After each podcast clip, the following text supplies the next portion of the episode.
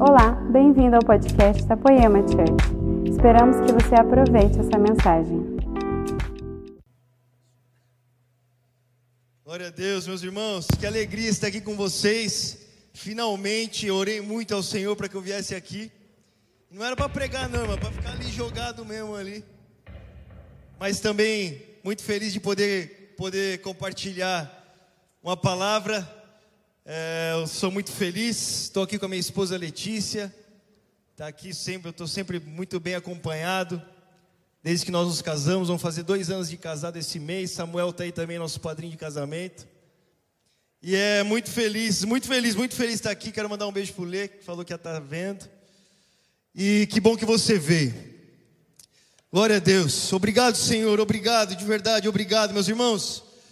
Enquanto eu estava ali ajoelhado, orando, aproveitando da presença de Deus, eu, sabe, um pensamento começou a passar pela minha cabeça. O que seria da nossa vida se a nossa vida fosse uma oração para Deus? Sabe como nós viveríamos se o nosso ser as nossas ações, a nossa vida fosse uma oração a Deus, sabe, prostrada ali, entregue a Ele como um vaso de alabastro quebrado aos seus pés, sabe, o que seria de nós se tudo em nós dissesse que Ele é o nosso Senhor, nesse momento que nós estamos adorando, nesse momento que nós nos prostramos diante dEle, como seria a nossa vida? Sabe, eu vim, eu vim no caminho falando com a minha esposa de como nós, sabe, deveríamos sermos sempre felizes em viver uma vida em entrega a Deus. E como nesse tempo o nosso coração é sempre disputado por outros motivos de se entregar também. Nós temos, sempre temos outras causas para viver, nós sempre temos outros motivos.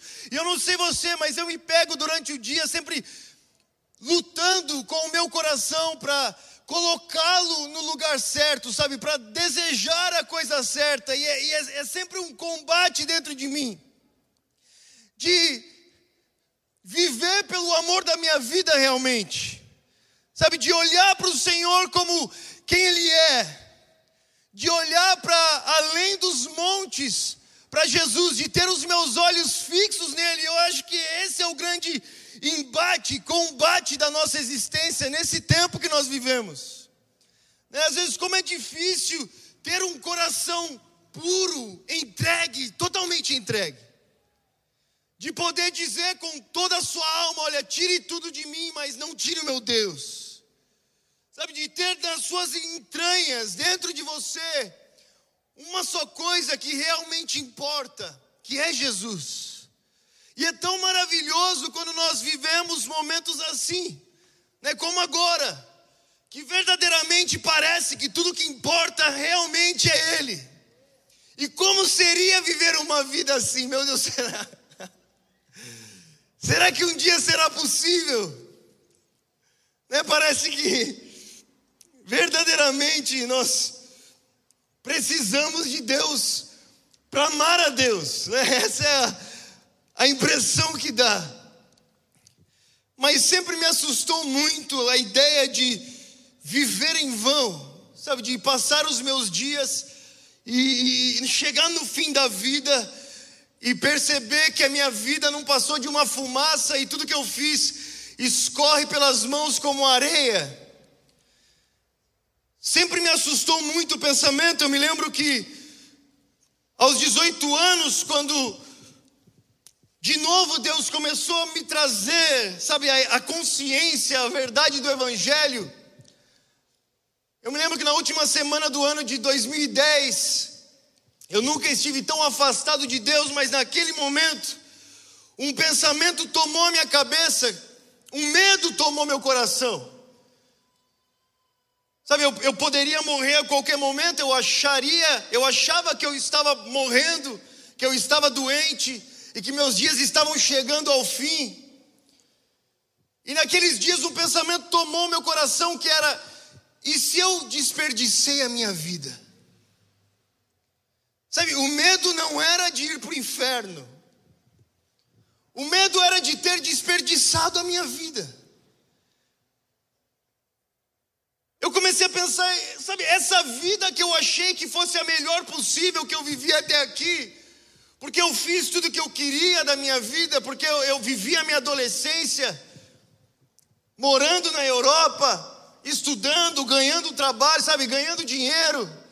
E eu pensei que a minha vida tinha sido incrível, mas quando eu pude enxergar o fim dela, a morte um pouco mais de perto, o medo que tomou meu coração é e se eu desperdicei a minha vida? E sabe, meu irmão, todos nós morreremos. Todos nós. Essa é uma certeza que nós temos. Sabe, se o Senhor não voltar antes, nós, nós temos um dia, nós temos um, um fim. Teremos um limite dos nossos dias nessa terra, e é assim que o salmista diz que a nossa vida é como uma fumaça realmente, e é. Mas o que essa fumaça significa? O que essa vida significa diante dos nossos olhos? A, a minha preocupação era: e se eu vivi todos os meus dias em vão? E se eu pudesse ter conhecido a Deus? E mais do que ter conhecido, e se eu pudesse ter vivido para Ele? Passava na minha cabeça, e se essa história que meu pai sempre contou para mim, que a minha mãe viveu para ele, se isso, todo, isso tudo for verdade, e se ele for verdade e eu passei a minha vida toda vivendo para mim mesmo, e nunca se entregando totalmente a Ele, não vivendo para Deus, e se eu construir sobre a areia,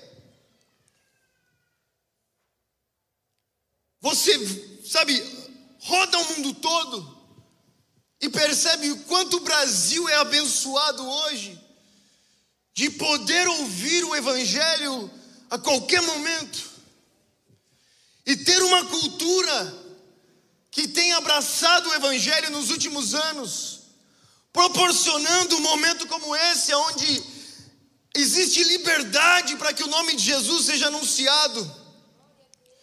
E você roda o mundo todo e você percebe tantos jovens como eu e você, que estão gastando tudo que eles são, toda a sua vida, sua energia, em coisas que são como areia, que escorrerão pelos dedos, que terá uma escadência que chegará ao seu fim, que não terá um valor real, que não sustenta o porquê se vive. Você percebe jovens gastando seus dias, sua energia, sua vida, sua juventude, correndo atrás do vento, literalmente. Mas a nós foi dado o privilégio e uma bênção de ouvir o Evangelho, sabe, de ouvir que existe vida além da vida, de ouvir que existe um motivo real de se viver. Imagina se os nossos olhos se abrissem. Se Deus abrisse os nossos olhos para que nós pudéssemos ver.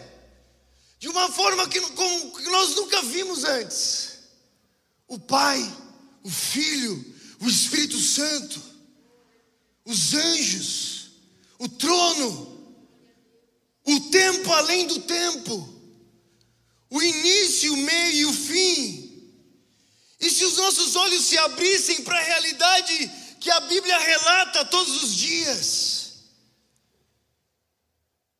de que o melhor ainda está por vir, e se os nossos olhos enxergassem os rolos eternos, sabe, os pergaminhos eternos de Deus, os anciãos ao redor do trono, e se os nossos olhos enxergassem o invisível,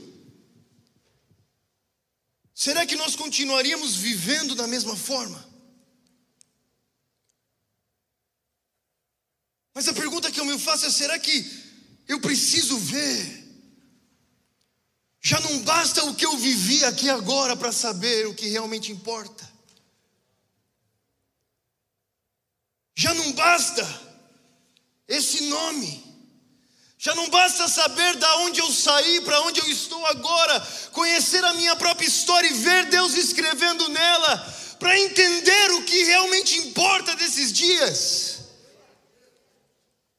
e me entregar totalmente, meus irmãos, me entregar verdadeiramente, e você sabe dentro de você. Você sabe o que te chama, você sabe que existe um clamor ainda maior aí dentro. Você sabe que existe um chamado ainda maior para uma entrega ainda maior, você sabe disso. Não pode ser só em mim, não pode ser. Existe alguma coisa aqui que nos chama para a vida. A vida além do que os nossos olhos conseguem ver.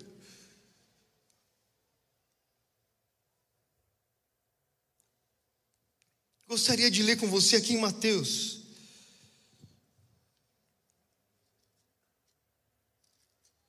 No capítulo 13, no versículo 44, a Bíblia diz o seguinte: O reino dos céus é como um tesouro escondido que um homem descobriu no campo em seu entusiasmo, ele escondeu novamente, vendeu tudo que tinha e com o dinheiro da venda comprou aquele campo.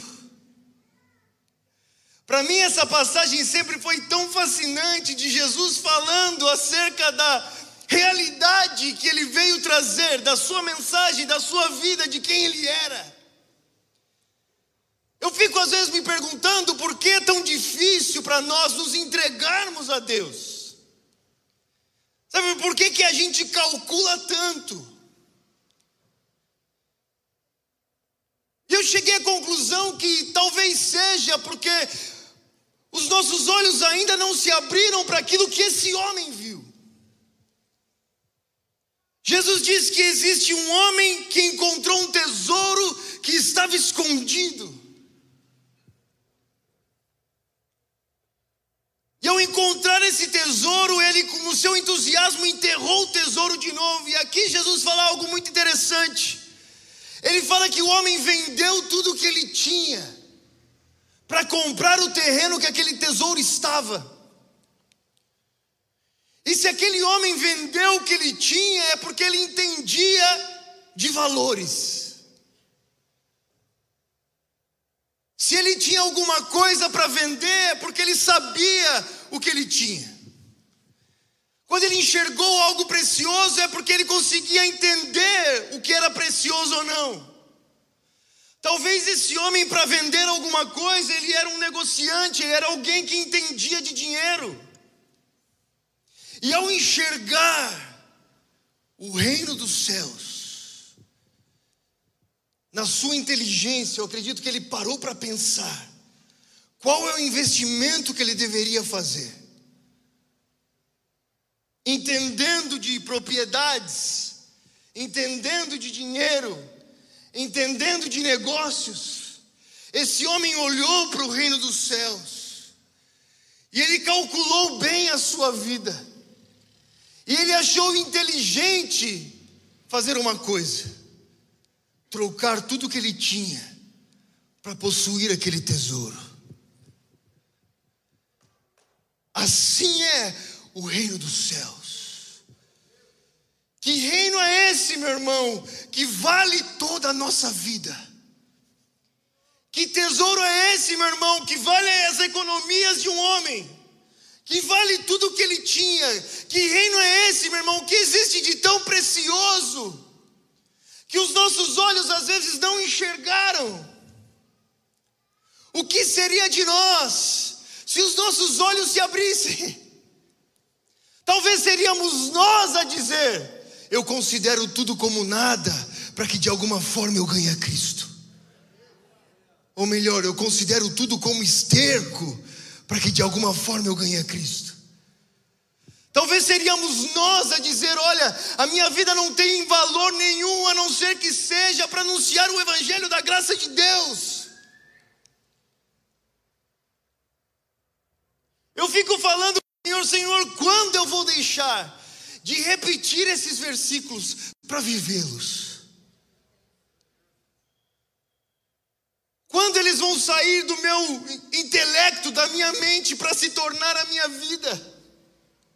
Senhor, e se a minha vida fosse essa oração?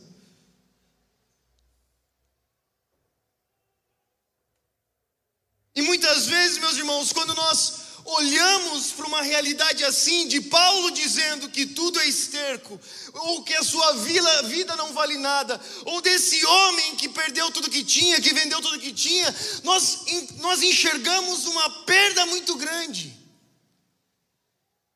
É como se nós estivéssemos perdendo o melhor. É como se nós estivéssemos deixando de viver a melhor parte.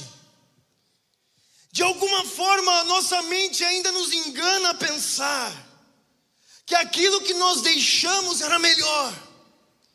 Quando na verdade esse homem encontrou um tesouro, um tesouro, um tesouro tão maravilhoso, muito melhor do que o que ele possuía,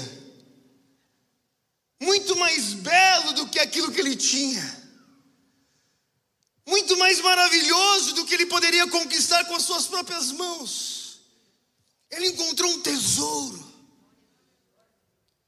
Quantas vezes ao ouvirmos que nós temos que perder para ganhar, nós imaginamos essa frase como uma frase de um peso e um fardo muito grande, sem perceber que o que está disponível para nós era muito melhor do que aquilo que nós poderíamos deixar.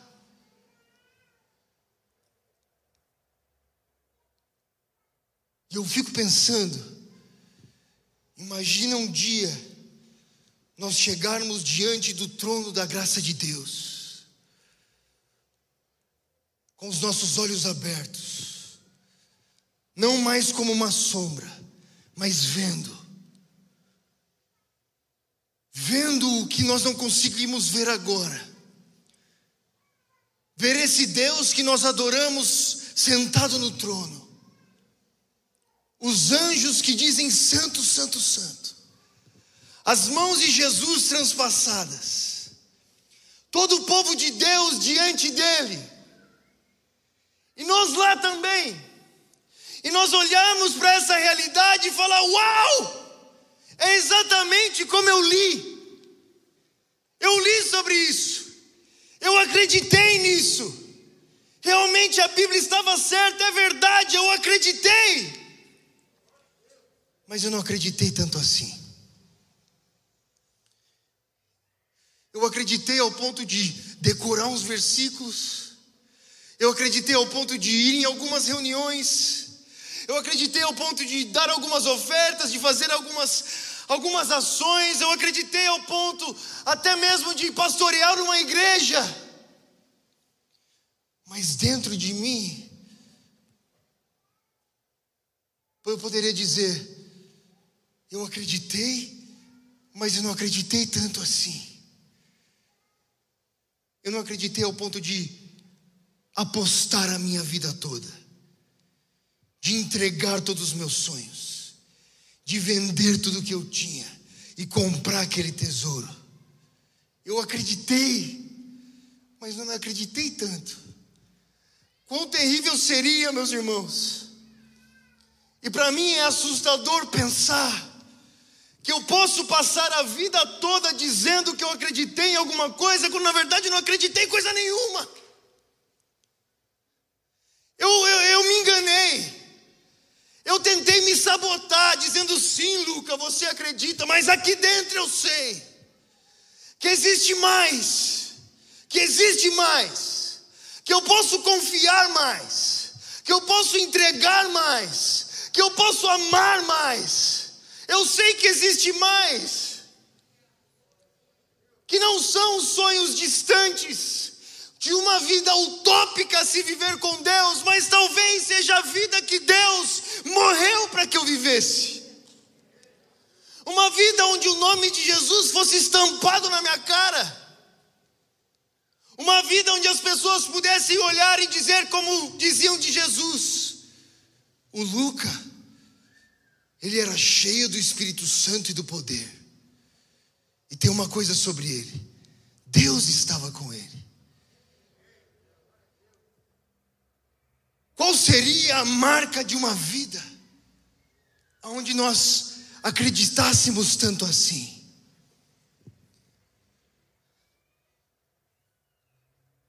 Eu fico me perguntando o que aconteceria comigo se eu acreditasse na Bíblia, velho. O que aconteceria comigo?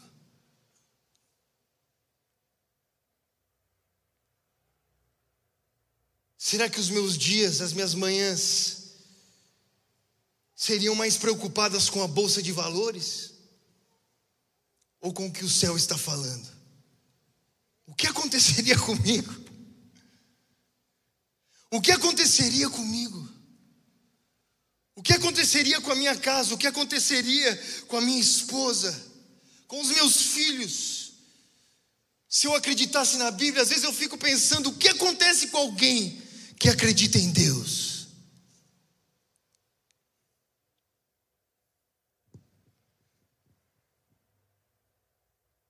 Meu irmão, eu não vim hoje pregar para você, não. Eu vim pregar para mim. Eu vim pregar para o Luca. Eu não quero passar a minha vida toda pensando que eu acreditei, quando eu não acreditei coisa nenhuma. Eu não quero passar a vida toda dizendo com a minha boca que eu entreguei a minha vida nas mãos de Deus quando eu ainda a preservei nas minhas próprias mãos. Eu não quero isso. Eu sei que cada um tem a minha história e por isso, cada um tem a sua história e por isso que eu não vim aqui pregar para você. Eu vim pregar para mim porque eu sei o que passa aqui dentro. Eu sei dos embates e lutas que acontecem pelo meu coração. Eu sei o quanto me assusta a parábola do semeador e da semente e de Jesus dizendo que uma semente caiu e cresceu, mas foi sufocada pelos espinhos. Eu sei o quanto eu enxergo daqueles espinhos tentando sufocar a semente do Evangelho dentro de mim. Eu sei, e eu sei o quanto eu não desejo viver isso. O quanto eu quero que a minha vida seja uma oração a Ele. Senhor, eu quero, Senhor. Eu não quero confiar em algo tão fraco que as minhas próprias mãos possam construir. Eu não quero. Eu não quero construir a minha vida sobre areia. Eu não quero. Eu não quero depender dos meus próprios esforços. Eu não quero.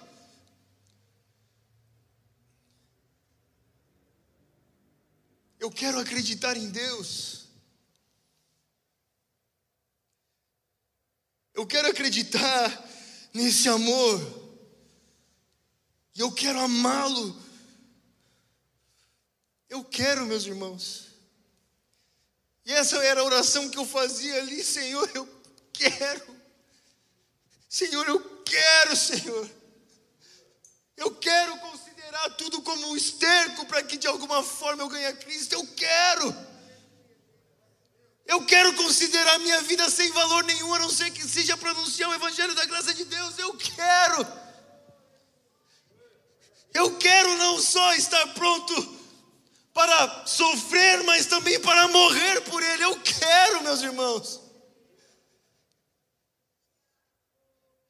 Se fosse essa fosse a única oração que Deus ouvisse minha, essa seria, Senhor, eu quero morrer por Ti. Eu quero. Mas eu também posso dizer o quanto existe muito de mim que não quer. E é por isso que eu amo momentos assim. Que os nossos olhos se abrem para o invisível. Que nós conseguimos ver o que realmente importa. Quando nós estamos na presença dEle, percebemos do que vale essa vida, se não for para Jesus. O que eu levarei daqui se não for Ele? Do que adianta viver se não foi para Ele? O que vale construir sobre areia? E talvez você me pergunte, Luca, como eu faço isso? Essa é a pergunta que eu estou fazendo também, irmão. Talvez seja voltar para aquele lugar com a porta do quarto fechada, sem pressa para sair. Talvez seja acordar antes do sol, para olhar para o meu Deus e falar: Senhor, é, é para o Senhor que eu estou aqui. Talvez seja abrindo essa Bíblia, não para ensinar algo para ela, mas para deixar que ela me ensine. Talvez seja colocando a minha vida de novo diante de Deus, sabendo que eu não tenho nada a oferecer, que eu preciso dele. Talvez seja, meus irmãos, deixando um alimento que satisfaz a barriga, um alimento que satisfaz o espírito.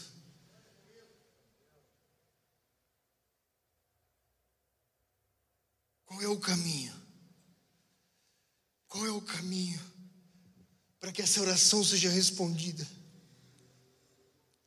O que os nossos olhos não viram, que esses homens viram,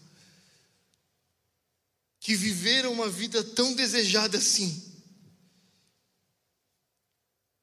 que ainda dentro de uma prisão, esquecido por todo mundo,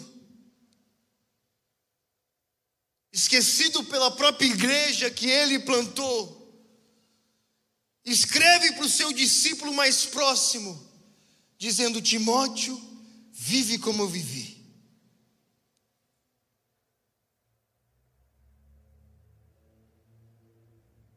Sabendo que não viveu em vão, que não viveu à toa, que não correu por nada. Nos últimos dias da sua vida, com a consciência de que combateu o bom combate, de que correu a corrida, de que permaneceu fiel, e que por isso existe vida agora. E de que por isso existe uma recompensa que não será tirada de mim. E de que por isso pode confiar que a vida não foi construída sobre areia, de que foi construída sobre uma rocha firme, porque mesmo não tendo nada, sabia que tinha tudo. Que de dentro daquela prisão podia dizer: eles podem matar o meu corpo, mas não podem roubar minha alma.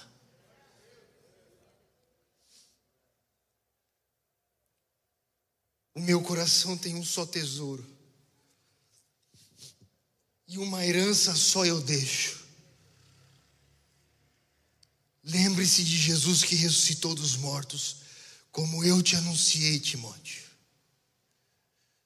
Apegue-se a Ele. Meus irmãos, o que nós levaremos daqui, senão a nossa fé?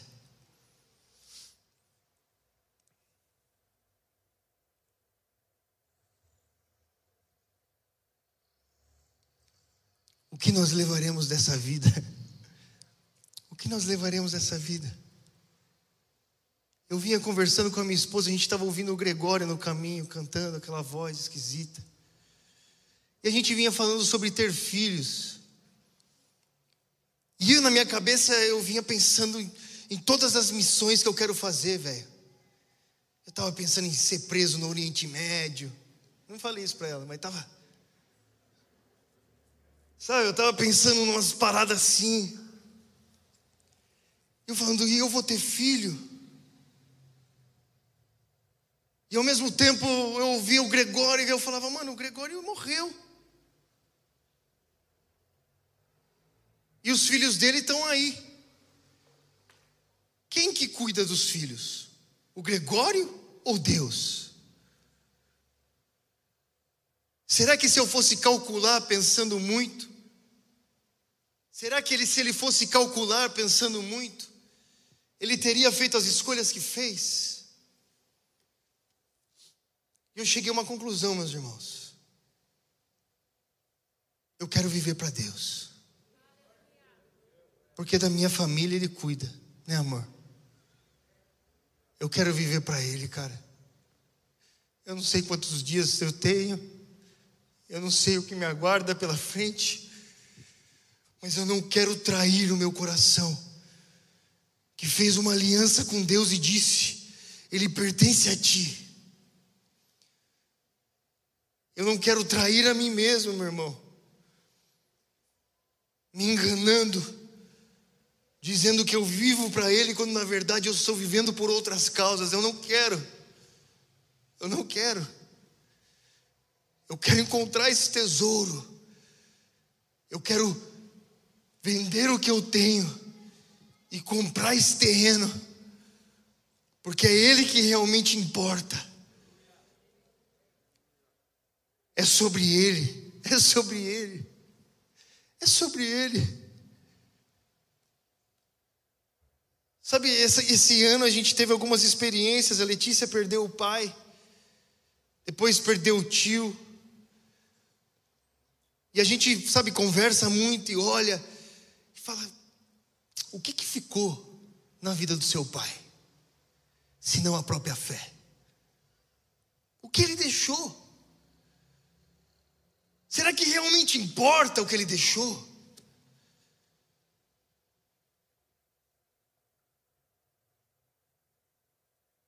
E a verdade, meus irmãos, é que só existe um tesouro que permanece. E foi por isso que quando esse homem o encontrou, inteligente como ele era, ele fez um bom negócio. Ele entregou toda a sua vida pelo tesouro que realmente importa. Nesses últimos dias eu tenho pensado muito sobre uma história que aconteceu em 1956. Tenho certeza que você já ouviu essa história. De cinco amigos. Esses cinco amigos, eles estavam terminando uma faculdade de negócios nos Estados Unidos, e eles eram muito bons alunos. E eles tinham um grande futuro pela frente. E no último ano da faculdade, um dos amigos começou a experimentar um avivamento próprio. E ele começou a levar para os outros amigos que também eram cristãos, mas ele, ele começou a falar: gente, nós vamos terminar a faculdade, nós vamos se separar, cada um vai seguir o seu caminho. É isso que vai acontecer. E nós precisamos fazer antes disso, nós precisamos fazer algo grandioso para o Senhor. E ele passou o último ano na cabeça dos amigos falando isso. Nós precisamos, cara, vamos fazer alguma coisa. Vamos, vamos fazer alguma missão, vamos, vamos entregar nossa vida, vamos fazer uma última viagem, não sei, vamos fazer alguma coisa para Deus. Porque você pode ser sincero com você mesmo, cara. Você sabe o que você faz para Deus e o que você faz para você. Você sabe. Todos nós sabemos. E aquele amigo, ele estava muito sincero diante dos seus amigos e falou: Nós vamos viver uma vida para nós, mas antes disso, Vamos fazer algo para Deus.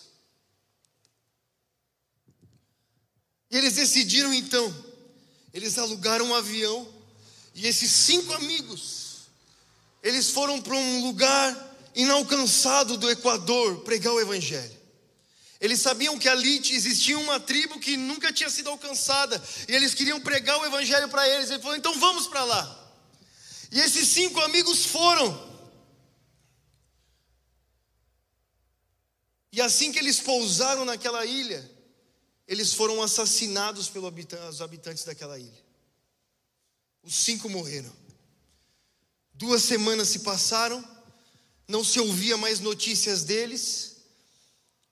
Mandaram reforços para procurar. E quando passaram por cima daquela ilha, viram os rastros de sangue na praia daquela ilha. E o mundo ficou em choque. Muitas pessoas falaram que eles tinham desperdiçado toda a vida, eles tinham muito pela frente. Por que, que eles tomaram uma decisão dessa? Um deles era casado e tinha um filho de três anos. Mas ao mesmo tempo que muitos falavam, eles desperdiçaram a, a, sua vida, a notícia começou a se espalhar por todo mundo, e o que aconteceu a partir dali foi que começou a partir da vida e da morte daqueles cinco amigos, um dos maiores envios missionários da história. Jovens por toda a Europa e América começaram a conversar entre si e falaram: Olha, cara, a gente tem que fazer alguma coisa para Deus. Eles entregaram a sua vida, eles entregaram a sua juventude, Eles entregaram a sua família. Nós precisamos fazer alguma coisa para Deus. E a história conta que naquele tempo ainda não tinha tantos, tantas viagens aéreas e muitos jovens eles iam para os portos da Europa. E como os morávios, ao invés de levar malas, eles levavam os próprios caixões. Porque eles sabiam que eles estavam indo para não voltar.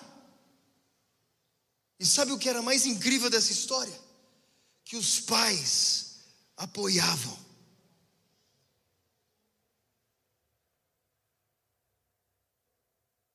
E uma coisa muito louca que aconteceu três anos depois, a esposa de um dos tripulantes daquela viagem, do Jim Elliot, ela se mudou para aquela ilha com a sua filha e passou a morar e ficou 30 anos naquele lugar. E todos eles se converteram.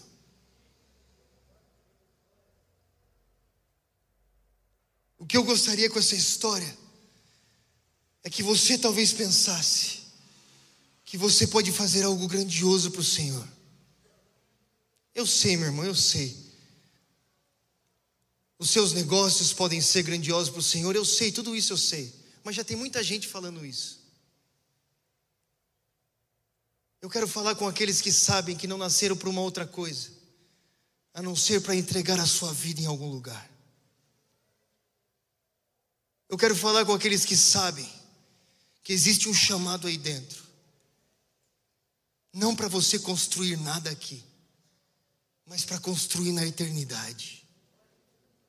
Eu sei que existem pessoas aqui com um chamado assim Para muitos podem dizer que aqueles jovens ali desperdiçaram a vida. A eternidade dirá. Eu sei que existem pessoas aqui hoje que você se encontra no mesmo conflito aí dentro.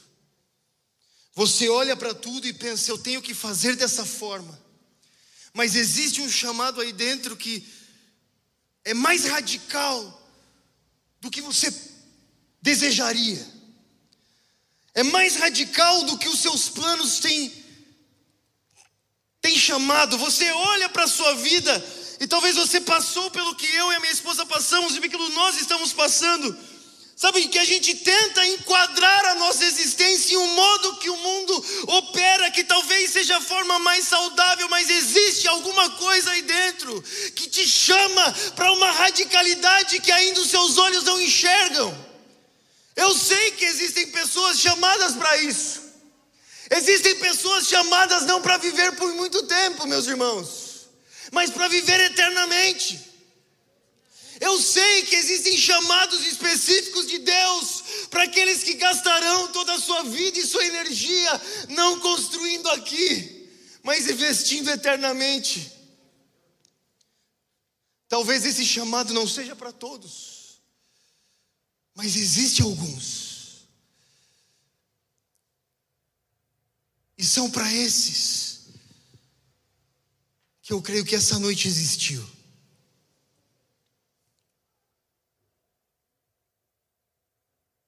Porque, meu irmão, quando eu fui chamado aos 18 anos, até mesmo dentro da igreja as pessoas falavam: não precisa de tanto. Não precisa ser tão radical assim. E eu tentava imaginar, porque existia um clamor dentro de mim para algo que eu ainda não estava vendo, e que até mesmo as pessoas que eu convivia também não acreditavam. Mas eu sabia que Deus estava me chamando para deixar tudo, para confiar completamente. E depois, quando eu casei, eu quis de novo tomar a minha vida nas mãos, aquela vida que eu entreguei quando eu estava solteiro. Porque eu falei, agora eu sou casado, e eu preciso organizar minha vida, eu preciso fazer, eu preciso tomar a minha vida nas minhas mãos, é uma responsabilidade sua. E até mesmo conversando com pessoas que vivem a mesma experiência. Que tentam te apontar, olha, esse é o caminho certo, mas dentro de nós existe alguma coisa que é difícil de dizer. Mas que não acontece se não for totalmente entregue a Deus.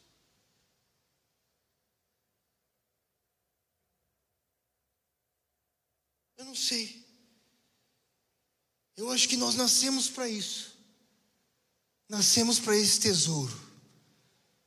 E eu não quero viver por um outro.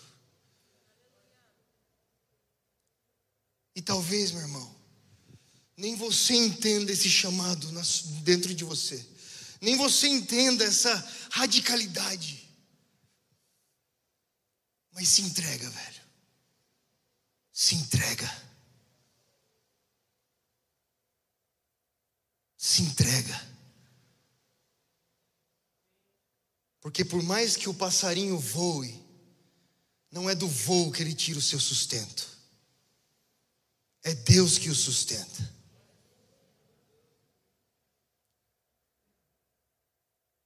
Se entrega. Se entrega a esses sonhos malucos que Deus tem colocado no seu coração. Se entrega, cara. Se entrega a essa radicalidade que Deus tem colocado dentro de você. Se entrega, eu sei, eu sei, você pensa, mas como vai fugir da minha mão o controle? Até agora estava tudo muito bem. Se entrega, cara. Se entrega ao que Deus te chamou para viver. Se entrega a esse tesouro que Deus te chamou para viver. Você pode viver, eu sei que aquilo que nós fazermos com a nossa mão, Deus vai nos abençoar, Ele é bom, Ele vai nos abençoar. Mas muito melhor do que viver a nossa vida abençoada por Deus, não é viver a vida de Deus. E se no último dia você descobrir que você poderia ter vivido muito mais do que você viveu? Por que esperar até o último dia? Por que não se entregar agora? O que nós levaremos dessa vida? Fica de pé, por favor.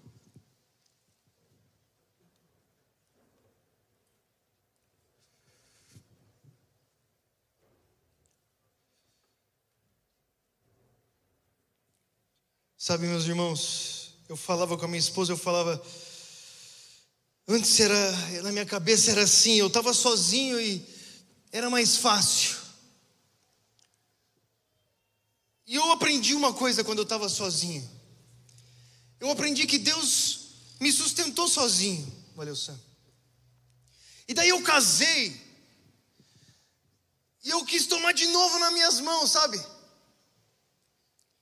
E sabe o que eu descobri? Que da mesma forma que Deus sustentava um, Ele sustenta dois. eu estou vivendo até melhor, porque eu acho que Deus gosta mais da minha esposa. Quer deixar ela, sabe? A gente está até dormindo nos lugares melhor, né, amor?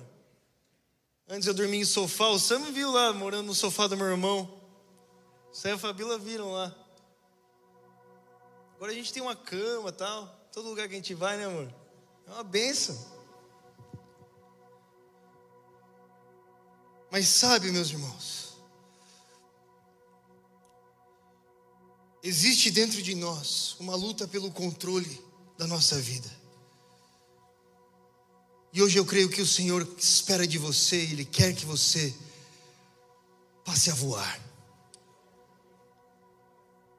Que você se entregue a Ele. Talvez você está pensando em como você vai pagar o aluguel. E você fica ali pensando no aluguel da sua casa e eu entendo, eu sei, eu sou um marido, eu sei.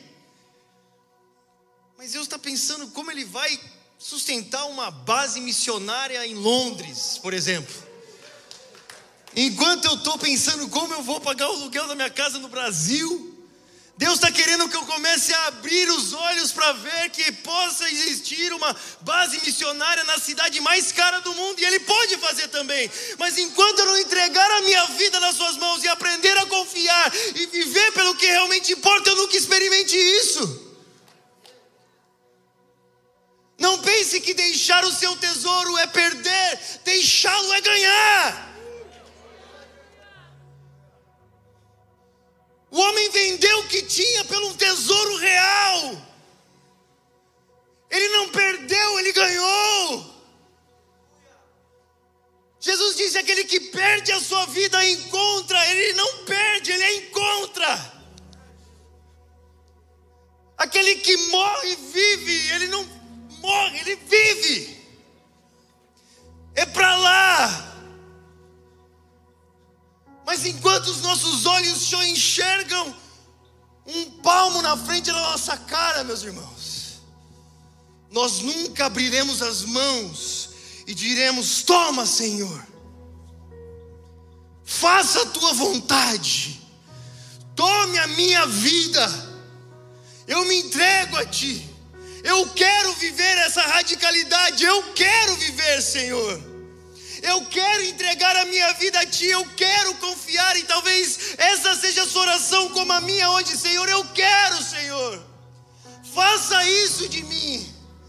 Senhor, faça isso de mim. Eu quero ser como esse homem. Eu, eu quero, Senhor.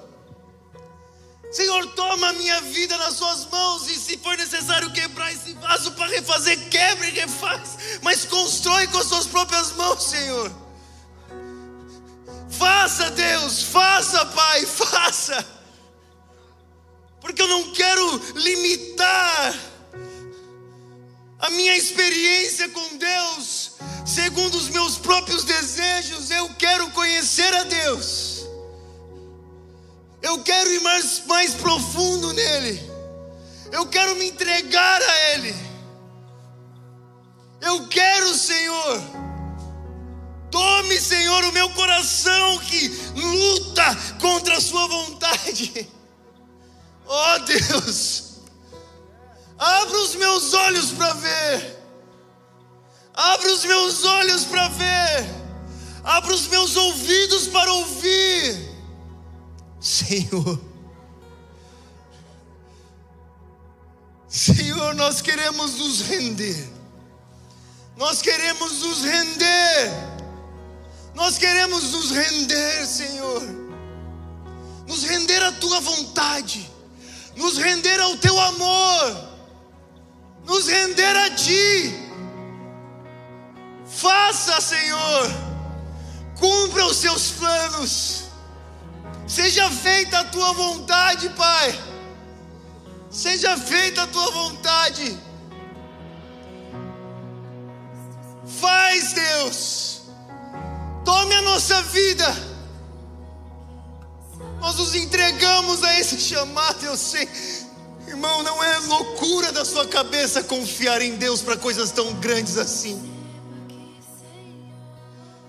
Será que o Deus que disse haja luz e houve luz não pode fazer muito mais além daquilo que você pede ou pensa? Será que Ele não é poderoso para fazer aquilo que Ele prometeu e muito além? Será que não? Ou nós vamos tentar continuar limitando Deus à nossa própria experiência de vida, ao invés de se entregar ao seu oceano, de se jogar nas suas águas, de deixar que Ele nos leve eu não quero mais levar Deus para nenhum lugar, eu quero que Ele me leve. Eu quero que o Senhor me leve, Deus. Senhor.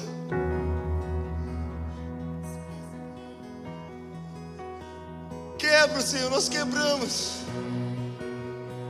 Você pode dizer isso ao Senhor hoje. Espírito Santo de Deus.